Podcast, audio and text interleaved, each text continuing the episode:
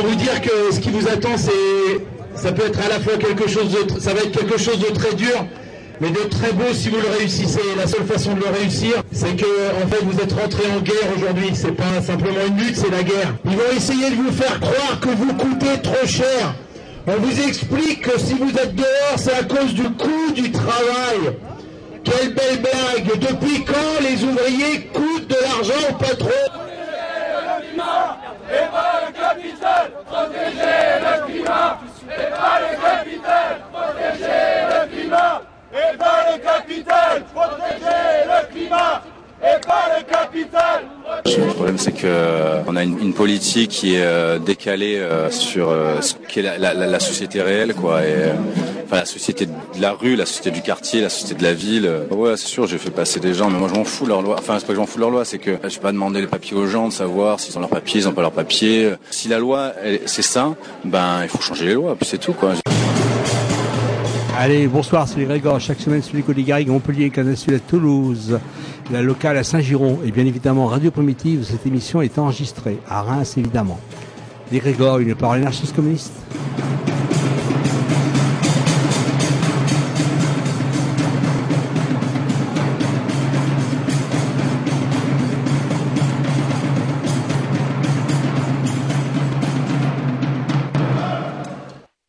Oui, bonsoir. Alors, ça faisait trois semaines que nous n'étions pas en direct, puisque la semaine dernière, nous étions absents.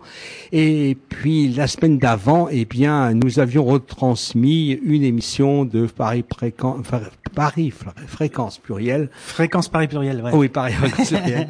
Ou peut-être que certains d'entre vous qui l'avaient écouté, rappelez-vous, il y a 15 jours, ont dû être étonnés que les Grégor puissent publier un tel euh, interview d'une personne euh, travaillant à EDF et syndiqué CGT. Alors, on va revenir là-dessus puisqu'on n'était pas en direct et malheureusement, on n'a pas pu s'exprimer. Alors, faut rappeler que euh, ce salarié d'EDF, euh, syndicat à la CGT, euh, disait, si je, si je me souviens bien de ses propos, mais Jean-No, tu as réécouté l'émission depuis Ouais, j'ai réécouté un peu, oui, j'ai pris quelques notes. Alors il disait grosso modo que la situation à EDF avait complètement changé en 2004 avec la privatisation d'EDF.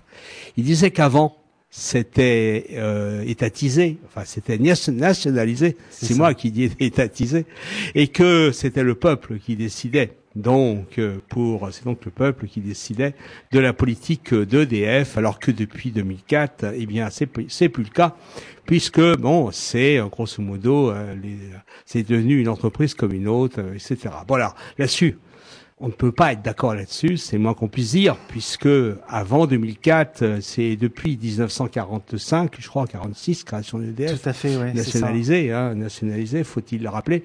Eh bien, c'était effectivement l'État qui avait le pouvoir euh, dans cette entreprise nationalisée. C'était du capitalisme d'État à son niveau, hein, euh, voilà. Et ça impliquait tout simplement que, eh bien, c'était l'État qui décidait de la politique d'EDF, en particulier du tout nucléaire qui nous a été imposé, qui a été imposé à toutes les populations. Et là, contrairement à ce que le, ce, ce, syndicaliste se disait, eh bien là, les gens qui, euh, c'est bien aussi bien les gens de Plogoff, les gens de Chaux, les gens de ce que vous voudrez, de toute la France qui se bagarraient. De Fessenheim, par exemple, également, qui, ont démarré les luttes très très tôt qui se euh, battaient contre le nucléaire, eh ben n'avaient rien décidé du tout. Et puis quand on voulait que les que les populations décident, eh bien, faut-il le rappeler, c'était la matraque. Plus que ça, même, c'était des blessés euh, dans toutes ces luttes. Oui, moi je dirais c'était le, colonial, une forme de colonialisme de l'intérieur du territoire français par euh, le choix du commissariat à l'énergie atomique et par EDF. Hein. Et effectivement, euh, Cédric euh, du, syndicat CGT, qui est donc qui cite souvent, il fait souvent référence au peuple. C'est le peuple qui a décidé, le, le peuple lui-même qui a fait le choix du nucléaire. et il dit par le peuple. Alors moi, la question qu'on pose, c'est est-ce que c'est par le peuple lui-même que le parc nucléaire a été imposé à l'ensemble des populations? Mais ça, tu le disais à l'instant, Denis. Euh, il parle aussi d'un outil au service du peuple, le nucléaire, un outil au service du peuple.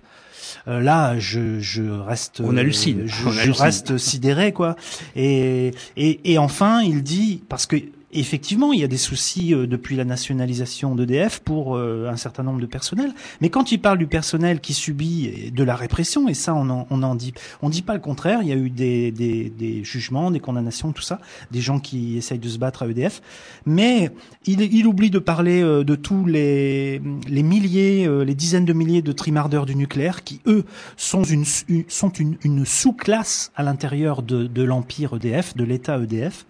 Euh, alors quand on parle d'un outil au service du peuple, alors là, bon, c'est pareil, quoi. Euh, et aujourd'hui, alors ici, il dit aujourd'hui, euh, ben, il y a un débat qui traverse la société.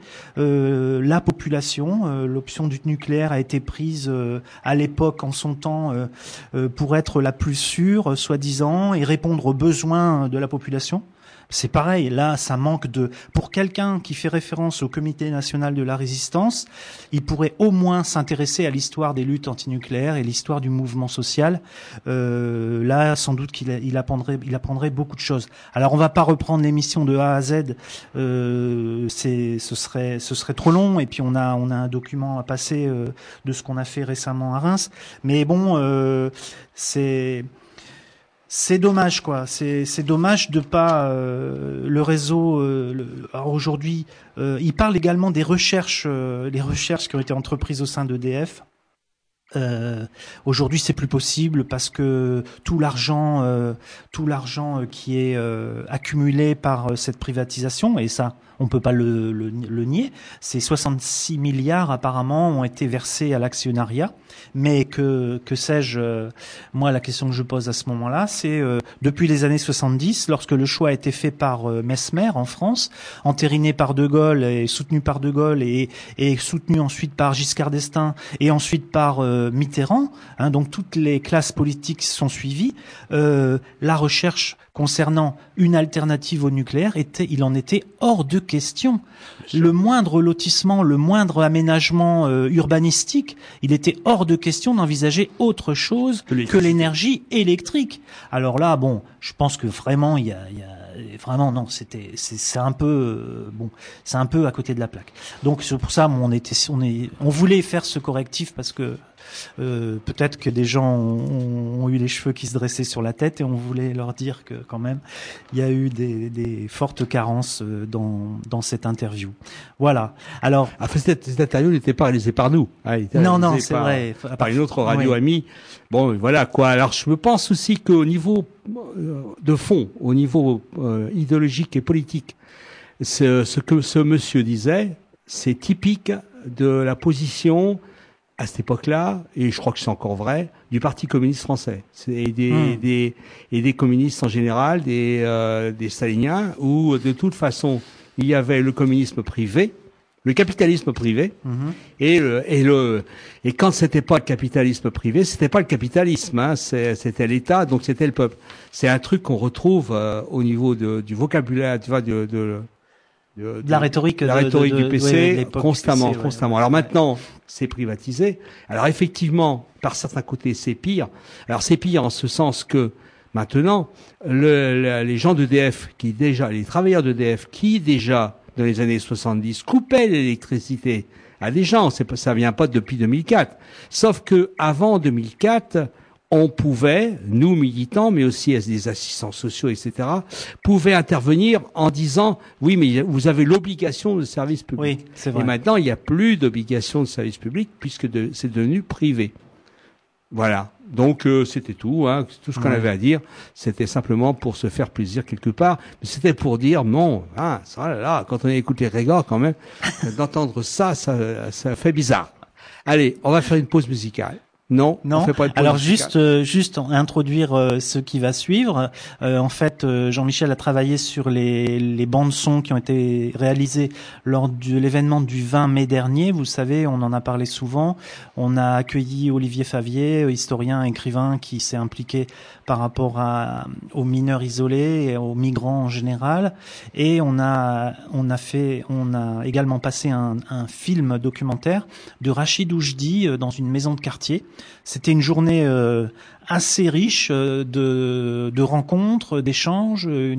Hein, on a eu, il s'est passé des choses vraiment intéressantes. Il y a eu plein de personnes qui sont rencontrées. Il y a eu des interventions également de jeunes mineurs isolés qui ont été vraiment formidables. voilà, donc on, on sort on sort vraiment content de, de ces rencontres-là, mais bon, on va passer tout de suite, je pense, à moins qu'il y ait... Non, non, on va pouvoir penser euh, les 40 Le document, voilà. Voilà. Et après, on vous donnera des nouvelles du collectif.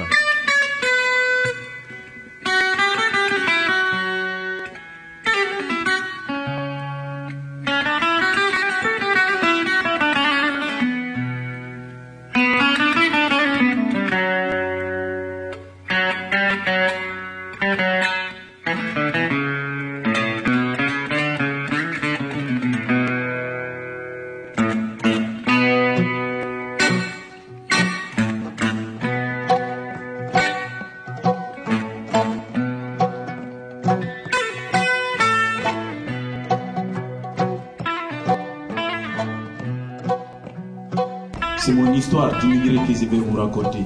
Vous aurez peut-être du mal à la supporter. Mais aujourd'hui, devant vous, j'ai envie d'en parler. Tu sais les eaux dont tu sors, mais tu ne sais pas les eaux où tu entres. Là-bas, la voix des arbres me donne mal au ventre. Je prends la route avec 100 euros en poste. Je prends la route en quittant tous mes proches. Je passe au Mali, en Algérie, avant d'entrer en Libye, où les gens considèrent les migrants comme des bandits. Ils nous maltraitent comme des traites mais tout ça m'a donné envie d'être très simple, très patient et très courageux. Car ma mère me disait de ne pas être orgueilleux. Elle me répétait de ne pas me décourager. Et c'est pour ça que je l'ai toujours aimé. Tu sais les eaux dont tu sors, mais tu ne sais pas les eaux où tu entres. Là-bas, la voix des arbres me donnait mal au ventre. Après tout le temps de souffrance à attendre au bord de la mer, les Libyens nous embarquent et après trois heures en mer, on est arrêté par la marine militaire. Elle nous débarque et elle nous met en prison. Là-bas, il n'y avait pas de solution. On ne mangeait pas, on ne buvait pas. On a décidé de s'évader pour être loin de là-bas. Mais le gardien a tiré car il ne le voulait pas. Il a même touché des personnes à côté de moi. Tu sais les eaux dont tu sors, mais tu ne sais pas les eaux où tu entres. Là-bas, la voix des arbres me donnait mal au ventre. Je rejoins un foyer, je travaille et je gagne mon argent mais les militaires me le prennent finalement. Je donne ma maigre pitance à partager et un Camerounais touché me donne 100 euros pour ma traversée. Je prends le bateau, je me rends en Sicile. Là-bas, j'en ai pas fini avec les choses difficiles. Un mois après, me voilà à Orléans, dans la rue. La police me voit, me menotte, me place en garde à vue. Le matin, je repars avec une OQTF, l'obligation de quitter le territoire français en vitesse. Tu sais les eaux dont tu sors, mais tu ne sais pas les eaux où tu entres. Là-bas, la voix des arbres me donne mal au ventre. Je vis à l'hôtel Coligny. Maintenant, j'ai le droit de rester ici. J'ai vécu beaucoup de choses à mon âge, mais ça a quelques avantages. J'ai vu l'enfer, je ne suis pas mort. Ce qui ne m'a pas tué m'a rendu plus fort.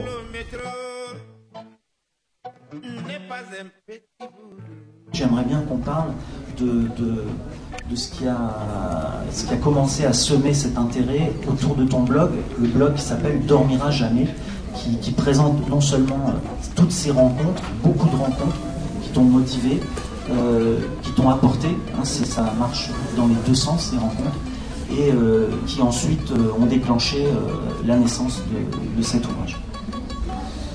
Merci. pour parler de pourquoi ce, grand-père c'est important. Je pense que en fait, euh, il y a, quelques jours, je, suis intervenu dans un, débat et il y avait des philosophes et du coup, euh, je dis tiens, voilà, on parlait philosophie, je dis bah, tiens, moi je voudrais parler de Walter Benjamin. Walter Benjamin, il a écrit un texte qui s'appelle Le narrateur, qui explique qu'un euh, narrateur, c'est quelqu'un d'abord qui, qui, écoute des récits, des récits oraux, des, des choses racontées, des choses qui n'ont pas forcément beaucoup à voir avec l'histoire officielle, l'histoire qu'on écrit à partir de récits écrits, à partir d'archives, etc. Mais qui est plutôt ce qui est quelque chose qui se transmet de, personne en personne. Et pour pouvoir raconter à son tour une histoire, qu'on la raconte oralement ou qu'on décide à l'écrire, mais c'est un petit peu la même chose, c'est-à-dire que c'est un récit oral qu'on retranscrit, c'est ce que j'ai fait quand même pour beaucoup dans ce livre. il faut avoir une légitimité pour le faire. Et souvent, effectivement, c'est quelque chose sur lequel j'ai beaucoup travaillé aussi comme, traducteur, euh, parce qu'en Italie, il y a tout un courant qui s'appelle le théâtre-récit, où les gens viennent raconter une histoire en public. Euh, il faut, pour donner cette légitimité, quelque chose qui est personnel. Et effectivement, pour moi, le, point de départ de, mon intérêt, même si c'est pas le seul évidemment, parce qu'il y a aussi effectivement un sentiment de, d'injustice profond euh, par rapport à ce qui se passe. Mais euh, l'intérêt, je dirais, personnel, la résonance personnelle, le fait qu'effectivement il y a une proximité, notamment pour moi une proximité évidente par rapport aux mineurs isolés, par rapport aux jeunes, c'est le souvenir de ce grand-père qui est décédé quand j'avais 15 ans et qui n'a pas pu me raconter son histoire et qui en manifestait le désir de manière très très clair et à mon, vraiment, enfin, il le manifestait euh, à mon encontre en disant Ah, si j'avais pu raconter mon histoire, même si quelque chose lui avait manqué à la fin de sa vie, même si les derniers mots qu'il a dit à ma mère c'était Je ne regrette rien. j'ai une belle vie, je regrette rien. Il avait une vie très dure, mais il n'avait rien, il rien regretté parce qu'il avait choisi aussi tout ce qu'il avait fait. il avait choisi de partir, il avait, choisi, il avait quitté une situation qui était compliquée. Euh, il avait réussi à le faire, il avait réussi à faire sa vie ailleurs, il avait obtenu la nationalité française, il s'était battu pendant la Deuxième Guerre mondiale comme soldat français. Euh, il a épousé une française, il a fait des enfants, et un, petit-fils que je suis. Euh, c'est pour moi une figure marquante de mon enfance. et pour la, pour la, pour la petite histoire, son, il s'appelait Attilio, et Attilio c'est un prénom savin qui euh, d'origine saline et qui euh, vient du latin avus. Avus, c'est le grand-père ou le, ou le, l'ancêtre. Donc voilà, quelque part, euh, je, porte un peu son destin, même si ma, vie, ma jeunesse évidemment, ont été complètement différentes et bien plus choyées que, que, n'a pu être la sienne. et si elle l'a été, cette jeunesse beaucoup plus choyée, je, lui dois aussi ça, c'est-à-dire je lui dois aussi, par, par son combat, par par sa capacité à changer sa vie, d'avoir euh, euh, su créer une, nouvelle famille, une nouvelle euh, situation, une nouvelle stabilité, et bah, d'avoir eu des filles qui ont une vie plus heureuse que la sienne, et, un petit-fils qui a eu la chance de faire des études, tout simplement, par exemple. Donc c'est une sorte de, dette aussi, enfin de dette. Je sais pas, c'est pas, j'aime pas tellement ce, type de, vocabulaire, mais c'est une façon de une reconnaissance plutôt, voilà aussi, et d'admiration aussi pour cet homme qui était quelqu'un d'extrêmement positif, que j'ai jamais vu euh, laisser les bras dans aucune situation, même très âgé, euh, même quand ma grand-mère était malade, et qui avait toujours le sourire, qui était toujours capable de se, battre, qui lâchait jamais rien. Et je pense que la jeunesse qu'il avait eue, il était pour beaucoup. Et je retrouve ça chez les jeunes, dont certains sont ici, voilà, pour, pour lesquels j'ai beaucoup d'admiration, parce que c'est des jeunes qui lâchent rien. Je crois qu'à l'époque, euh, il y avait des discussions houleuses euh, avec euh, des membres de la famille qui avaient choisi de rester dans le camp des, chemises noires. Il me semble que tu racontes ça également. Non, c'est tout c'est bah, les grandes questions. Bah, c'est ce qu'on retrouve souvent. C'est-à-dire que le, problème de, l'immigré, c'est que il, a, il a du mal à, faire sa place dans le pays où il arrive. Mon, grand-père, comme je l'ai dit, avait épousé une, Française et et ça a été très dur pour que la famille euh, accepte un Italien dans la famille. Et un jour, même ma grand-mère avait dit euh, Ah là là, parce que c'était marié très tard, ma grand-mère, c'était pas. Mon grand-père était un peu encore jupon pour, ma grand-mère, pas du tout. Donc il s'était marié très tard et c'était voilà, c'était bon, c'était son, son mari, voilà, etc. Mais elle avait un peu quitté sa mère pour, pour, pour, pour, épouser mon grand-père. Et, et, un jour, elle était en train de faire les, lits avec ma mère, et puis elle dit euh, Tu te rends compte quand même, hein, quand je pense que quand on se marie, on quitte sa famille pour aller avec un étranger, puis moi, c'était encore pire, c'était un italien. Donc voilà, elle a explosé de rire, et puis elle s'est rendue compte de la bêtise qu'elle voulait dire, voilà. Mais il y avait quand même cette idée-là. Enfin, je veux dire, voilà, on, on, reste, même s'il avait, euh, c'était une époque où on s'appelait Attila, mais c'était s'appelait Antoine, euh, voilà, il, je l'ai jamais entendu parler en italien. Enfin, c'était vraiment une époque où on effaçait aussi son origine. Euh, pour que les petits-enfants, après, aillent apprendre l'italien tout seul sur, sur des méthodes à cassette, parce que finalement, justement, comme c'est la langue qui manque, on, on veut absolument la retrouver. Euh, mais du côté italien, c'était simplement une, parce que le, point de départ, c'était effectivement une, altercation avec un, ami, un cousin, ami et cousin, euh, dont il était très proche, dans une zone, euh, on était en Vénétie, donc dans une zone où il y avait, la, il y avait eu la guerre. en fait, il y a un condensé de tout. C'était une zone très pauvre, c'était une zone où il y a eu la guerre, donc les tranchées étaient là, le village était détruit. son père, lui, était parti 10 ans aux États-Unis pendant la guerre, entre autres choses, donc il avait laissé femme et enfants se débrouiller tout seul. Et puis, et puis il y avait le fascisme par-dessus, 1924, donc la marche Rome c'est 1922, et le cousin qui était jusque-là l'ami toujours, en fait, l'ami de d'adolescence de, mon grand-père qui euh, rentre dans les chemises noires et une altercation qui fait que bon, euh, mon grand-père qui était, pas du genre à taire, en fait se retrouve effectivement dans une situation très délicate et doit partir parce que sinon effectivement il risque de faire une, une boule fine et qu'on dit en c'est finir avec euh, laisser pour mort dans un coin comme ça se, pratiquait quand même pas mal à l'époque quand on, l'ouvrait trop et là, aussi, ce qui m'a intéressé, c'est que euh, comme personnage, si on y réfléchit, il est, il, est, il, est, il est, tout à fait représentatif de la situation de ce qu'on voit aujourd'hui des migrants. C'est-à-dire quand on veut euh, classer les gens en réfugiés, migrants économiques, migrants. Mon grand-père, il n'a jamais été considéré comme un demandeur d'asile. D'abord, à l'époque, il n'y avait pas encore, enfin, il en scène, etc. Mais je veux dire, il n'y avait pas une catégorie juridique vraiment du demandeur d'asile, du réfugié. Euh, mais par exemple, il est dans aucune liste officielle des antifascistes. Euh, parce que évidemment il n'était pas encarté au Parti socialiste, au Parti communiste comme antifasciste militant, etc. Euh, ayant quitté ou syndicaliste ayant quitté officiellement l'Italie, comme ça, comme m'a raconté une, amie, son père qui était, parti avec le drapeau rouge sous sa chemise autour du torse, comme ça dans le train. Voilà, bon, il y avait des gens qui étaient, qui des militants. et puis lui, voilà, c'était juste un gamin de 16 ans qui a ouvert sa gueule, quoi. Donc c'est pas la même chose. Et est-ce qu'il était euh, voilà il est parti aussi parce qu'il crevait la faim et donc euh, euh, et c'était pas moins noble de partir parce qu'on crève la faim que de, partir parce qu'effectivement on, a, une, grande bouche et qu'on ne sait pas forcément la, fermer au bon moment qu'on prend des risques même un peu inconsidérés comme on, le fait quand on a 16 ans. Voilà. Donc tout ça finalement toutes ces situations elles, elles sont mêlées. Euh, il l'a fait aussi parce que je pense que c'était quelqu'un d'aventureux dans l'âme et qui euh, et qui prenait des risques et qui, euh, avait envie de, voir, autre chose.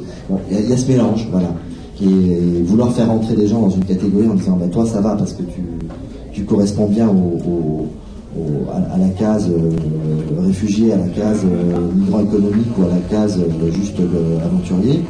Ça, finalement, sur un cas comme ça, comme sur tant d'autres, ça n'a pas tellement de sens les gens partent parce qu'ils ont envie de partir, parce qu'ils ont besoin de partir, parce parce qu'ils partent.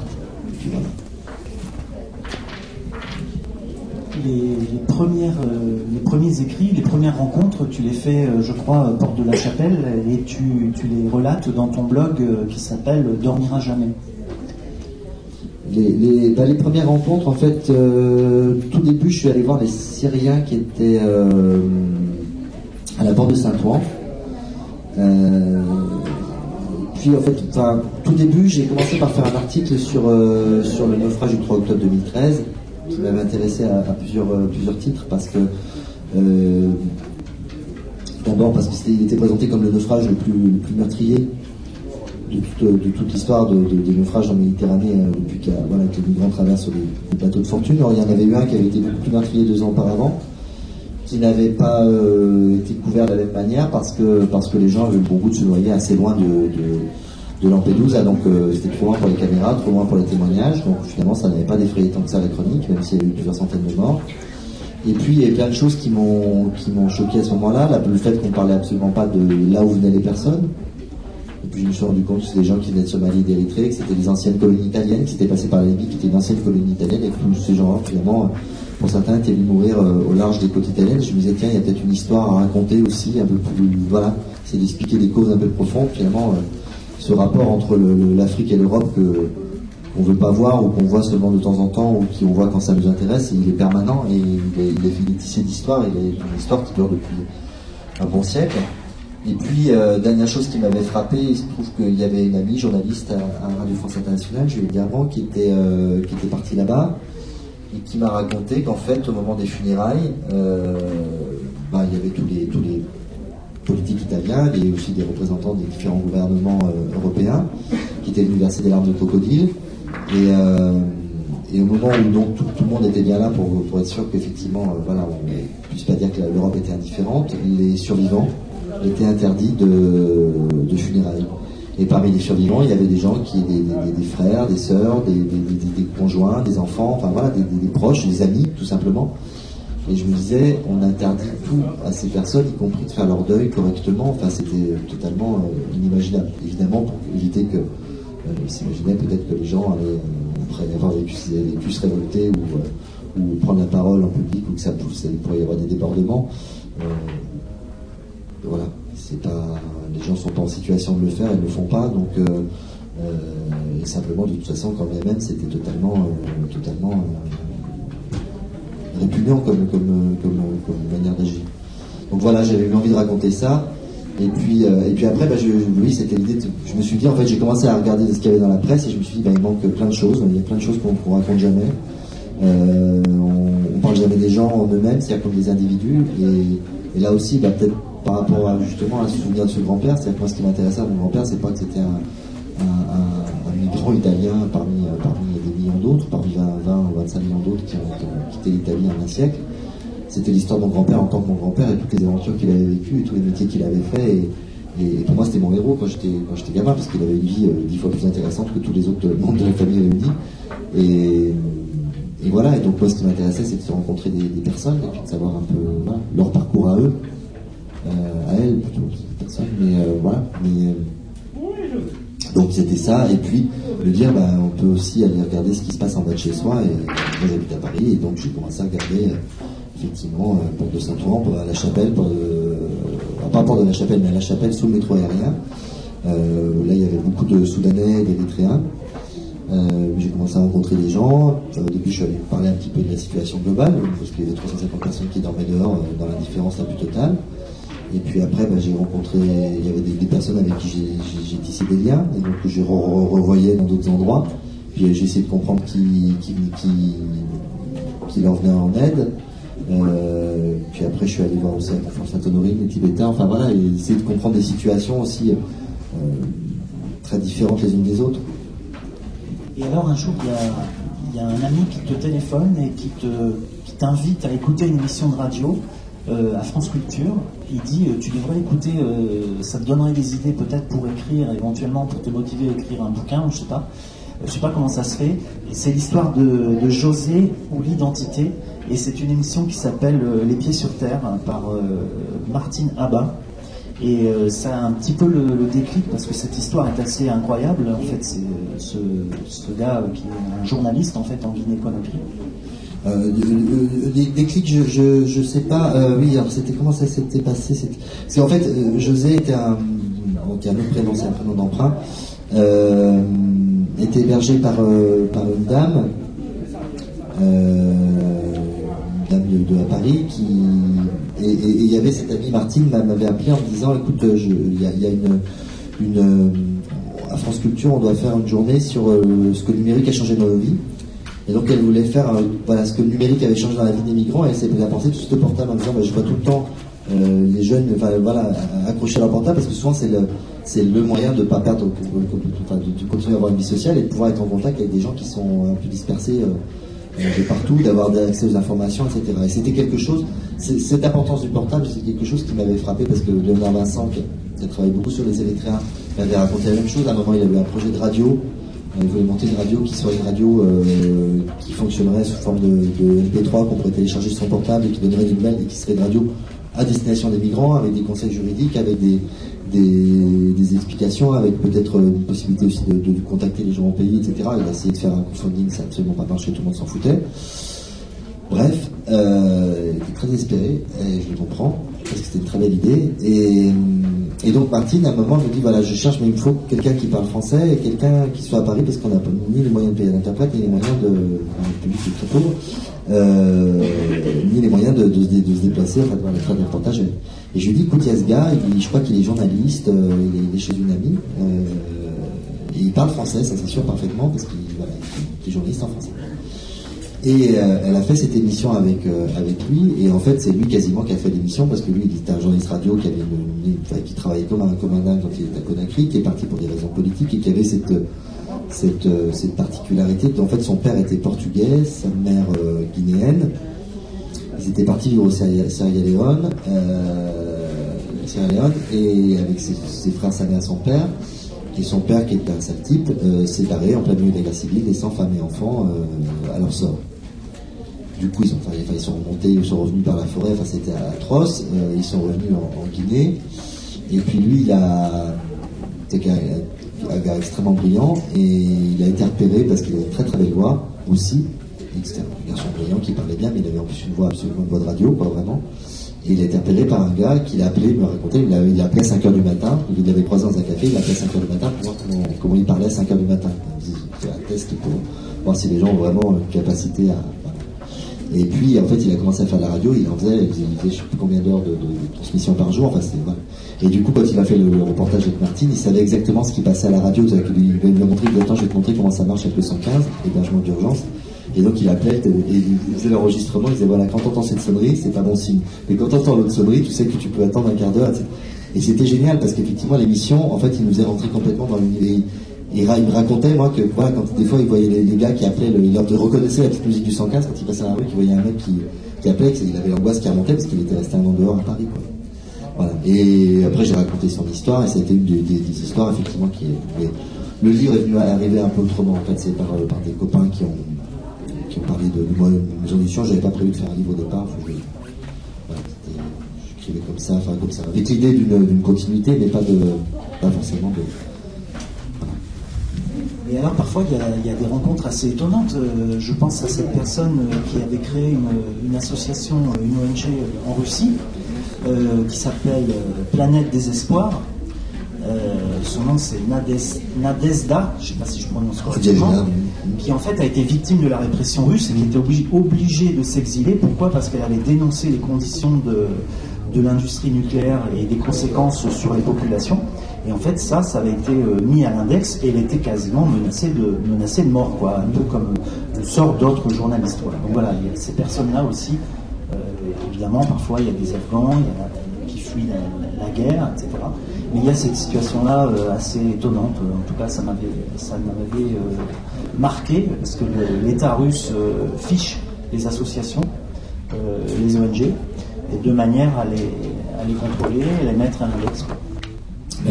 Donc, ce, qui est, curieux, par exemple, dans l'histoire de la c'est qu'elle elle, m'est arrivée comme ça. C'est-à-dire qu'en fait, et ça, je pense que c'est quelque chose d'important à comprendre aussi, c'est que euh, les destins euh, des personnes qui arrivent sont des destins assez, euh, incroyables, passionnants aussi dans ce qu'ils ont à raconter, et que finalement, des fois, il suffit juste d'ouvrir ses oreilles ou de, regarder autour de soi ou de, pour, que, finalement ces histoires vous arrivent et que vous puissiez les entendre. Et Nadjejda, en fait, euh, je l'ai rencontré parce que euh, c'était le frère d'une amie à moi euh, qui, avait, qui, était, avait été caméraman sur un documentaire qui s'était fait sur elle. Elle était militante anti-nucléaire. Elle, a, elle, a, elle habitait à Augerge, qu'elle habitait, parce que maintenant elle, est en France, elle a été statut de. Euh, elle habitait à Augerge, donc c'est dans, Sibérie, au sud, de l'Oural. Et et dans cette ville, il y a eu un accident nucléaire dont je n'avais absolument jamais entendu parler, la plupart de gens, je pense, ici. Euh, en 57, un accident nucléaire euh, civil qui était l'ampleur de Tchernobyl. Euh, simplement, le, nuage de fumée, le monde restait en Sibérie, donc les gens qui ont été irradiés étaient des populations russes, enfin soviétiques à l'époque. Et, en fait, les premières informations concernant cet, accident nucléaire sont arrivées en 76 l'histoire de, de l'avion espion euh, qui, s'est écrasé, je sais pas si vous, rappelez quelque chose, l'avion espion américain qui s'est écrasé dans cette zone-là, le pilote a été récupéré, etc. Euh, grande affaire de, l'espionnage et contre-espionnage euh, de, la guerre froide est liée effectivement à, une tentative de, repérage effectivement de des installations nucléaires de cette ville qui, à l'époque, n'avaient même pas de nom. Elles pensaient des villes qui portaient des, codes de boîte postale euh, et qui étaient des villes fermées, où les gens ne sortaient pas.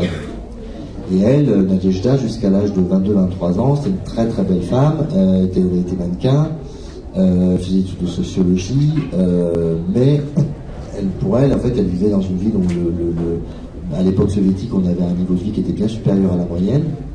Et euh, son père était mort d'un cancer euh, très jeune, euh, du fait qu'il avait été un des liquidateurs de, de, 57. Sa grand-mère, qui était une des ingénieurs qui avait mis en, place la bombe H soviétique, était morte elle aussi d'un cancer. Et malgré tout cela, la propagande était telle qu'en fait, elle s'était jamais rendue compte que, bah oui, certes, les gens vivaient mieux ici, mais que l'espérance de vie était quand même relativement faible. Et que les gens mouraient tous étrangement de cancer en 50-55 ans. Euh, et puis un jour, elle va dans un colloque à 27 ans, elle se rend compte, enfin, elle se prend tout dans la figure, et là, elle, recolle tout, et elle devient avocate, et elle commence à défendre euh, les familles, et puis aussi les descendants, c'est-à-dire des enfants, des gens qui, euh, avaient, qui avaient été victimes de, ces, accidents, et qui avaient beaucoup d'enfants qui naissaient avec des malformations, etc.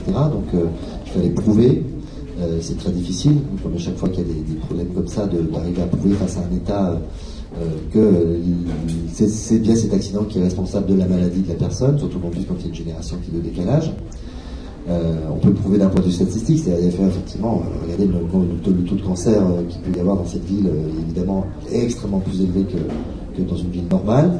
Sauf qu'aller prouver quand c'est vous qui êtes atteint d'un cancer, que ce cancer est bien dû aux, radiations, qu'il n'est pas dû à autre chose. C'est toujours là-dessus qu'effectivement les industries, les États, etc., les institutions qui ont un pays quelque chose se défendent. Euh, et donc, euh, en fait, bon, euh, on connaît la, Russie de Poutine. ce qui s'est passé, c'est qu'à un moment donné, en fait, Poutine, pour faire taire les associations, a obligé toutes les associations qui avaient des finances autres que des finances purement russes à se déclarer comme agents de l'étranger.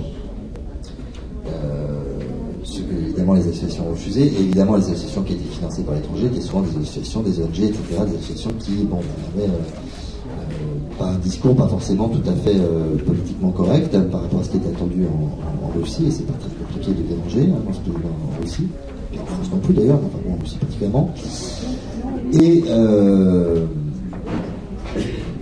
il y a deux ou trois ans, c'est passé à un autre niveau, c'est-à-dire qu'elle est passée, elle a été euh, dénoncée pour espionnage industriel dans un, reportage absolument calomnieux qui est passé sur la principale chaîne publique russe puis un deuxième reportage où là, euh, on filmait l'entrée de sa maison en donnant son adresse, pour quelques cas où quelqu'un aurait l'idée de, régler le problème de manière définitive. Euh, et donc l'ami caméraman qui la connaissait l'a appelé en lui disant écoute, euh, viens, on se débrouille, mais t'as trois enfants, t'es toute seule, viens parce que là, c'est l'espionnage industriel, tu risques 12 ans de prison dans des conditions qu'on peut imaginer, les prisons russes. Qu'est-ce que, vont devenir tes enfants? Tu peux aussi effectivement être, la, victime d'un illuminé, etc. Donc il faut que Et donc elle est partie avec ses trois enfants, ne parlant pas un autre français, parlant anglais, avec l'idée au départ qu'elle pourrait peut-être aller aux États-Unis, mais comme ses réseaux euh, d'amis étaient en France, eh elle a fait sa, vie en France. Les enfants sont bien adaptés, elle pour elle c'est plus dur parce qu'elle a, mon âge, elle a 45 ans, donc c'est plus compliqué pour euh, refaire sa vie, même si, euh, comme c'est quelqu'un qui a une expertise sur une question qui quand même intéresse pas mal, elle avait des propositions de travail alors qu'elle était encore demandeuse d'asile, sachant qu'encore une fois que les demandeurs d'asile n'ont pas le droit de travailler. Donc euh, là aussi c'est complètement euh, aberrant, c'est que les gens finalement sont ramenés à un statut de, mineur, pour en fait, de mineur de moins de 16 ans, parce qu'en gros c'est ça, où ils sont dépendants. D'un côté on ne voit pas forcément très bien ou pas du tout parfois à leur, quotidien, et de l'autre côté ils n'ont pas le droit de travailler, donc bah, ils ne peuvent pas survenir. Alors, j'ai envie de demander, de demander euh, justement, tu es allé à Chalon aussi, on s'est rencontré à Chalon, et à Chalon, tu as fait euh, la démarche de rencontrer euh, des jeunes de, ce, cet ancien foyer Sonacotra qui s'est appelé le Salon. Et qu'est-ce que, comment ça s'est passé? Quel, quel, type de rencontre tu as fait Qu'est-ce que ça t'a ouvert comme, le, livre est paru en, mai 2016 et depuis, je crois que j'ai quand même essentiellement, j'ai essentiellement travaillé, j'ai continué à faire des reportages, j'ai essentiellement travaillé sur la question des, mineurs et des jeunes. Euh, c'est une question qui, m'intéresse beaucoup et puis je pense qu'il y a une question vraiment. Euh, vous avez remarqué qu'il n'y a pas de ministère de l'enfance dans le nouveau gouvernement, c'est quand même un petit peu, gênant.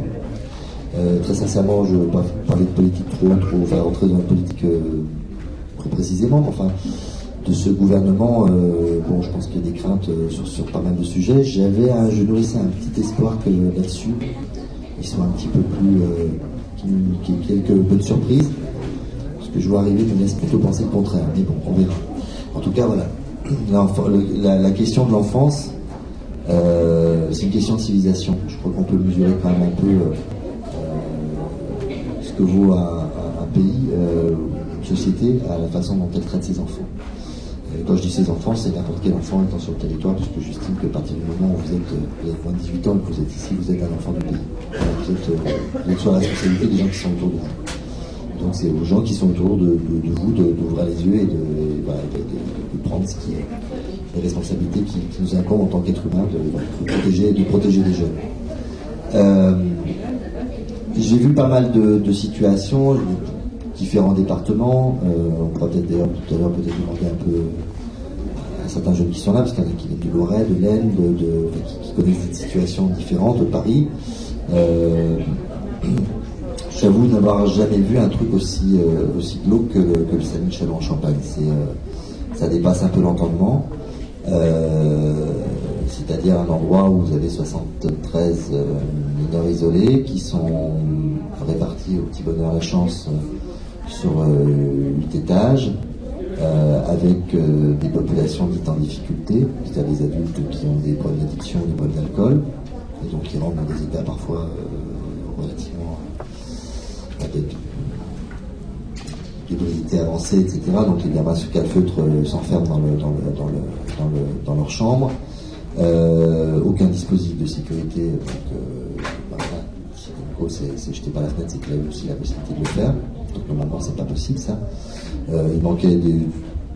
Je n'ai pas, de, pas vu d'extincteur. Euh, il y a quatre éducateurs pour, euh, je sais pas si on en est maintenant, mais il y avait quatre éducateurs pour, pour 73 gamins, ce qui est évidemment complètement. Donc ce qui fait que les éducateurs ne passaient jamais dans les chambres. Euh, L'état en, des chambres est absolument déplorable. Il y avait des cafards, des, voilà, j'ai passé un peu de temps. Et puis les gamins, bah, beaucoup de gamins qui sont là pendant plusieurs mois sans être scolarisés, sans être dans, dans, une attente, qui sont mis dehors bah, du jour au lendemain s'ils ne sont pas pris en charge, avec parfois des, réévaluations aussi, parce que ça c'est quelque chose qui, euh, se pratique beaucoup depuis, bah, depuis la loi Taubira, qui a mis en place des clés de répartition, c'est-à-dire que beaucoup de gamins arrivent dans les grandes villes, donc certains sont évalués mineurs, euh, beaucoup, euh, donc ça arrive dans les grandes villes comme Paris par exemple, il y a beaucoup, de jeunes qui arrivent, et ceux qui sont évalués mineurs, il y a une clé de répartition qui fait que les gamins sont dispatchés dans différents départements. Et euh, ce qui se passe souvent, c'est que les gamins sont évalués mineurs euh, à Paris, envoyés dans un département, ils font un mois, deux mois, et puis souvent, comme le département veut se débarrasser d'une partie d'entre eux, euh, ils font un test osseux, ou ils font un autre examen de papier, etc. Ils disent, bah non, finalement, t'es pas mineur, t'es majeur. Voilà. Et donc, le, gamin repart à zéro, et on perd du temps, et donc pendant ce temps-là, il passe scolarisé, et, et il fait rien, et il perd, il perd sa jeunesse, et voilà. Et, c'est des années qui sont particulièrement précieuses. Enfin, perdre, perdre du temps quand on est entre 15 et 18, 19 ans, c'est tragique. Et donc il y a un ennui euh, terrible dans cet endroit. Il y, a, il y a un autre problème aussi qui est un petit peu inhérent, je pense, à, Chalon, c'est que Chalon, comme bah, vous savez tous, est, un chef de département, ça va être une Et le problème, c'est que les, les mineurs sont en charge du département, euh, charge du département. La plupart des mineurs isolés du département se trouvent à Chalon. Et Chalon, ça reste une petite ville. Donc le milieu militant euh, qui, est, euh, qui est en mesure de, de, bah, porter leur cause, de, combler euh, ou de, faire entendre raison au service chargé officiellement de s'occuper des mineurs, eh bien, il n'est pas, pas suffisant parce que, parce que la ville n'est pas assez, importante. C'est qu'il y a effectivement un nombre de mineurs isolés assez important par rapport à la taille de la ville. Non pas que ce ne soit pas gérable, mais c'est vrai qu'effectivement, sur ce type de situation-là, euh, on le voit dans n'importe quelle, euh, dans les grandes villes, effectivement, bah, il, faut, souvent effectivement beaucoup, beaucoup de militants parce que, parce que effectivement, tout souvent les, situations euh, sont très, sont très tendues, quoi, et que, les départements sont souvent, souvent, pratiquement tout le temps défaillants, avec des situations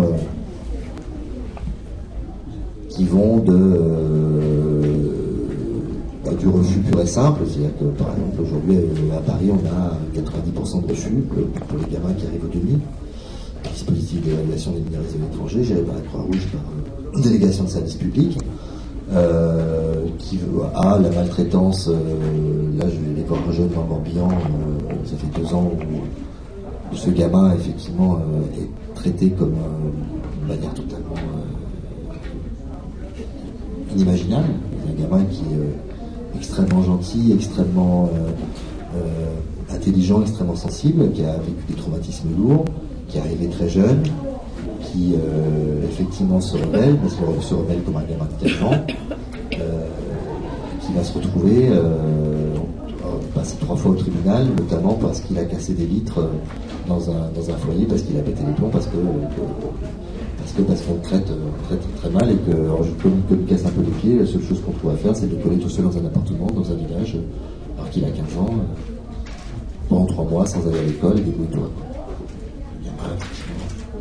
l'autre côté, quoi. Donc, euh, voilà, et, Chalon, effectivement, voilà, il y, a cette situation du, Alors, Chalon, il y a cette situation, mais il y a cette situation qui est, on dirait, euh, quasiment institutionnelle, qui est quasiment ancrée dans les, concepts des gestionnaires du département, des gestionnaires politiques du département. Il y a une politique qui, qui consiste, en fait, lorsqu'ils instruisent les dossiers, concernant euh, la validité, euh, le parcours de vie, ce qu'ils appellent le parcours de vie d'un jeune, ils instruisent, les dossiers systématiquement à charge.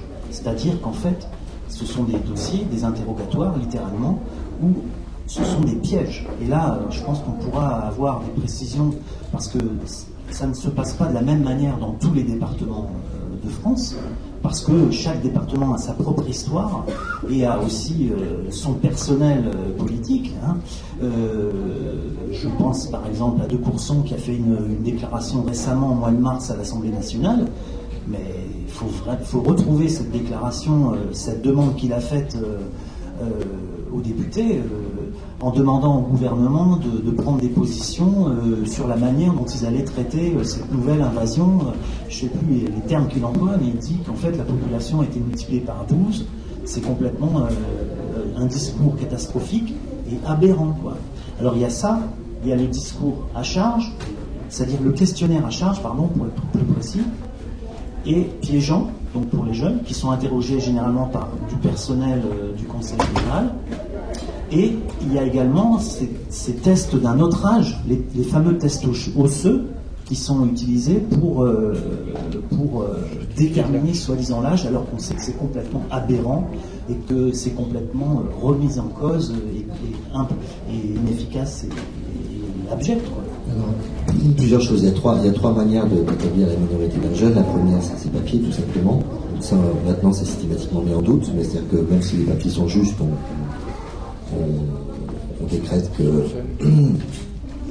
qu'il y a un doute sur l'identité de la personne, et parfois il y a un doute évidemment, parce que euh, ces papiers ils peuvent être, être soit, soit peut être un, jeune par exemple qui va euh, récupérer des papiers euh, parce qu'il ne sait pas comment, comment les trouver, parce qu'il n'a plus de famille, parce que voilà, donc il va essayer de récupérer, récupérer comme il peut, parfois en achetant des, faux papiers quelque part, ça, ça arrive, et c'est pas forcément parce qu'il a des faux papiers qu'il est majeur, c'est parce qu'il ne sait pas comment se. Voilà, il un gamin de 15 ans, 16 ans qui, complètement paumé, euh, il peut effectivement se procurer des choses comme il peut, quoi. Voilà, comme il pense pouvoir faire, des fois avec un peu de naïveté. Euh, il y a eu, je peux vous citer un cas, je ne rentrerai pas dans les détails d'où le jeune est arrivé, mais pour vous dire à quel point on arrive des fois à faire des, horreurs. Un jeune qui était passé à Paris, évalué mineur, euh, envoyé en province dans un endroit où il a été évalué majeur. Ses papiers ont été envoyés à la gendarmerie, il n'est pas allé les chercher. Euh, parce qu'il avait peur d'avoir une QTF et une, de se retrouver, une, obligation de quitter le territoire français et de se retrouver en centre de rétention. Euh, il est resté pendant plusieurs semaines comme ça, euh, sans savoir ce qu'il allait faire. Et finalement, il a été repris dans un autre département, et maintenant ça se passe très bien, mais avec l'identité d'un copain à lui, au pays, qui est mort. Donc toute la vie, il va porter le nom de quelqu'un qui est mort.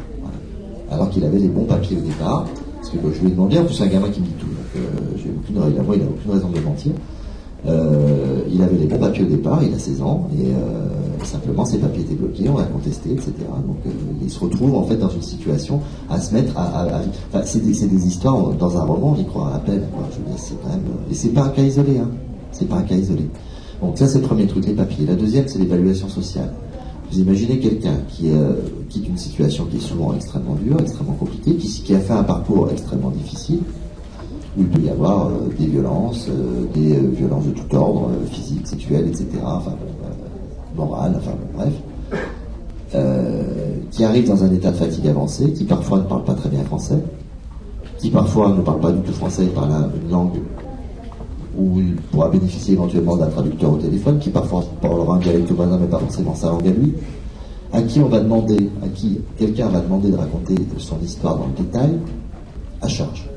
C'est-à-dire de, de voir, en, en essayant de voir la, co- la cohérence du récit. Alors, si vous avez quelqu'un qui, qui fait son boulot à peu près honnêtement, va euh, essayer de, de- de- de voir. Après, vous pouvez avoir tous les cas possibles imaginables. Pourquoi la cohérence du récit devrait déterminer la minorité d'un jeune? Vous pouvez avoir un jeune qui est un parfait hableur, qui est, est un parfait. euh, il y a des gens qui sont parfaitement mythomanes, ils vous racontent une histoire. Enfin, je veux dire, là, sortant de- du cas des jeunes, je veux dire, euh, mettez-vous à leur place, mettez-vous dans cette situation-là. Vous êtes super à l'aise, vous êtes un acteur né, vous racontez une histoire absolument totalement rocambolesque tout, tout ce que vous avez entendu euh, sur votre parcours, ça passe. Vous êtes euh, complètement traumatisé, euh, il y a des choses que vous n'arrivez pas à dire, enfin je veux dire, n'importe qui qui est allé chez un psy, c'est très bien qu'effectivement il y a des, détails de sa vie qu'il a du mal à raconter, y compris un psychologue. Donc vous imaginez, vous vous retrouvez face à un interrogatoire de police et on vous demande, parce que c'est un interrogatoire de police, de raconter des détails sur votre vie. Euh, et parfois on retrouve des rapports où on dit ah bah oui mais euh, c'est bizarre quand même la façon dont il raconte la mort de son père ou de sa mère, c'est pas très crédible. Parce qu'il y a une manière de, enfin voilà, on peut avoir quelqu'un qui peut avoir, on sait très bien n'importe qui qui a fait, euh, qui a un minimum psychologie, c'est très bien que quelqu'un par exemple peut raconter un épisode traumatisant avec un air extrêmement détaché parce qu'il n'arrive pas du tout, ses émotions sont complètement bloquées, ou au contraire peut se mettre à fond en larmes pour un truc complètement, voilà, enfin bon, c'est totalement plus à, ça vous ajoutez la fatigue, vous ajoutez le fait que euh, vous êtes voilà, vous êtes dans un milieu hostile, vous savez pas où vous allez dormir. Souvent les gens les gens n'ont pas dormi, n'ont pas mangé plus- plusieurs jours, des fois n'ont pas bu. Je me souviens d'un gars qui me racontait qu'il avait 30 ans, un Soudanais qui était arrivé, qui me dit moi je suis arrivé en France. Je dis j'avais soif, ça faisait deux jours que je n'avais pas bu, j'étais arrivé à Paris, je savais même pas où on trouvait de l'eau ici quoi, parce que tout était payant, j'avais plus de sous et je savais même pas comment trouver boire un verre d'eau. Je n'osais même pas rentrer demander un verre d'eau. Et on dit la France est un pays civilisé. Moi je me pose des questions par moment. C'est quoi ce pays? Oui. Alors, je crois que peut-être qu'on aura une de la suite une autre fois. Euh, en particulier, euh, lors de la projection du film, il y a eu tout de même pas mal de jeunes mineurs qui, Qui sont euh, intervenus, qui sont oui, intervenus. faut dire que le, euh, le comité d'Enco Sissoko, ne tournons pas la page, continue. Il y a trois axes d'intervention. Le premier, ben, c'est effectivement l'affaire de Danko Sissoko, voir si effectivement un jour il y aura un procès de ce qui s'est passé. Il faut rappeler que ce jeune donc est mort début janvier euh, 2017 dans des conditions qu'on ignore encore et qu'il faudrait quand même qu'il y ait une enquête sérieuse qui soit faite, en particulier au niveau de l'accueil qui est certainement, très certainement responsable quelque part de ce qui s'est passé. Le deuxième point d'intervention, c'est l'aide à ces jeunes issus, euh, ces jeunes qui arrivent, qui sont mineurs, qui sont étrangers et qui euh, subissent euh, de plein fouet le racisme d'État. On peut dire ce que c'est, mais c'est que c'est, on peut pas dire autrement le racisme d'État. C'est-à-dire que bon ben normalement quand un jeune en, en France euh, est mineur, eh bien, euh, il est pris en charge par l'ASE, c'est-à-dire par le département. Or, quand on est étranger isolé, eh bien, alors là, on fait tout pour euh, vous virer, on fait tout pour faire en sorte que votre minorité ne soit pas euh, acceptée. Et quand ils ont, quand vous avez 18 ans, eh bien, on fait tout, bien évidemment, pour vous foutre dehors de France. Là, je crois que c'est le deuxième point d'intervention que le, comi que le comité euh, C'est fait, ouais. se fixe. Et puis le troisième, qui est important, c'est-à-dire qu'il faudrait effectivement que l'accueil dans le département de la Marne soit autre chose de ce qu'il est aujourd'hui. Voilà. Alors peut-être qu'avant de se quitter, on voudrait faire quand même parler un petit peu de ce qui s'est passé à Isolower, non? Les Ah oui. Hein, je pense que c'est quand même important. Alors, ce sont donc des, de- des migrants qui ne sont pas mineurs cette fois-ci, qui sont euh, le plupart Avec les temps- familles? Famille, des familles qui sont la plupart du temps euh, demandeurs d'asile.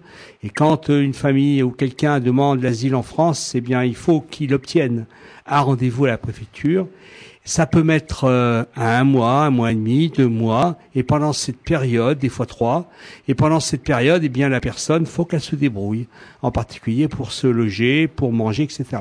Alors pour manger, bon, bien, il y a des trucs caritatifs, c'est sûr, mais pour se loger, bah c'est sûr qu'on se retrouve souvent dans des tentes, et ils se retrouvaient donc euh, dans les tentes euh, boulevard Eisenhower, et ils se sont fait virer un matin par décision de, de la préfecture qui euh, sur, une plainte sur une de- plainte de, de L'organisme logeur Reims Habitat c'est Reims Habitat qui voulait que ça soit propre parce qu'il avait une inauguration, je crois, de quelque chose. Enfin bon, et n'empêche que bon, maintenant, j'ai été voir tout à l'heure, ils sont de l'autre côté de la route.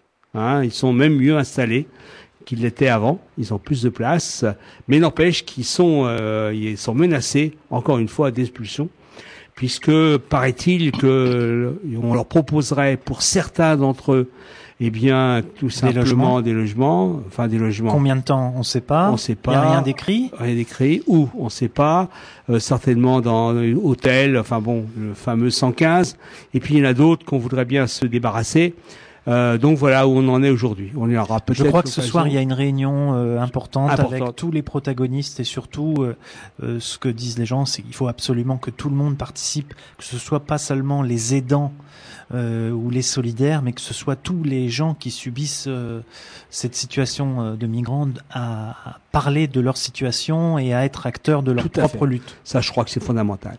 Bon, on va peut-être se quitter, à moins que non, il y a encore une minute. hein. Alors, que dire aussi?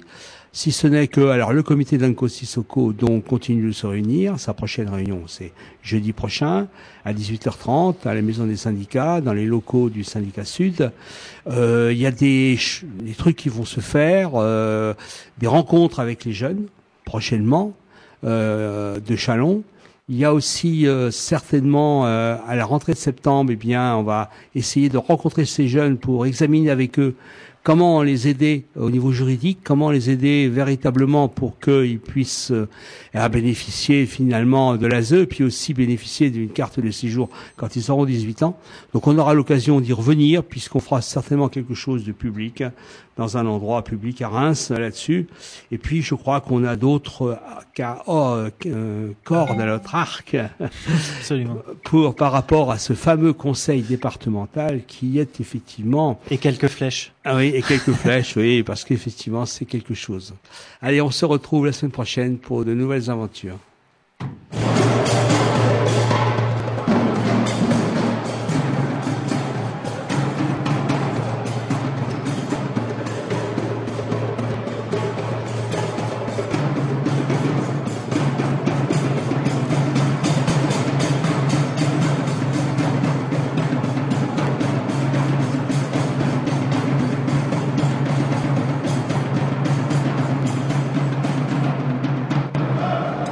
Simplement pour vous dire que ce qui vous attend, c'est, ça peut être à la fois quelque chose de, ça va être quelque chose de très dur, mais de très beau si vous le réussissez. La seule façon de le réussir, c'est que, en fait, vous êtes rentré en guerre aujourd'hui. C'est pas simplement une lutte, c'est la guerre. Ils vont essayer de vous faire croire que vous coûtez trop cher.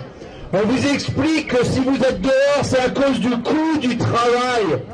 Quelle belle blague Depuis quand les ouvriers coûtent de l'argent au patron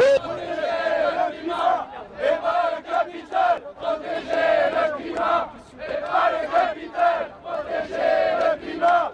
Et pas le capital, protéger le climat. Et pas le problème, c'est que euh, on a une, une politique qui est euh, décalée euh, sur ce qu'est la, la- la- société réelle, quoi. Et, enfin, la société de la rue, la société du quartier, la société de la ville. Ouais, c'est sûr, j'ai fait passer des gens, mais moi, je m'en fous leur loi. Enfin, c'est pas que je m'en fous leur loi, c'est que je vais pas demander les papiers aux gens de savoir s'ils ont leurs papiers, ils ont pas leurs papiers. Si la loi, c'est ça, ben, il faut changer les lois, puis c'est tout, quoi.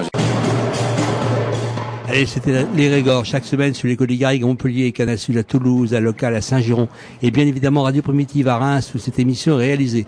Vous pouvez retrouver nos émissions sur le blog Le Chat Noir 51 et sur le site oclibertaire.l'autre.net.